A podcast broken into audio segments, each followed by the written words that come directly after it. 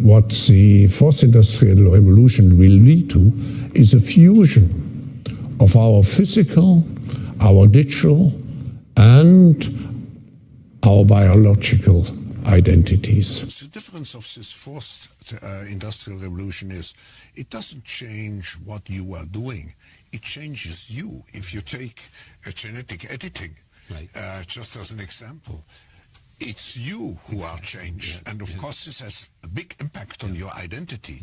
It is important to use the COVID 19 crisis as a timely opportunity. So people assume uh, we are just going back uh, to the good old world which we had, um, and everything will be normal again in how we are used to normal, in the old fashion.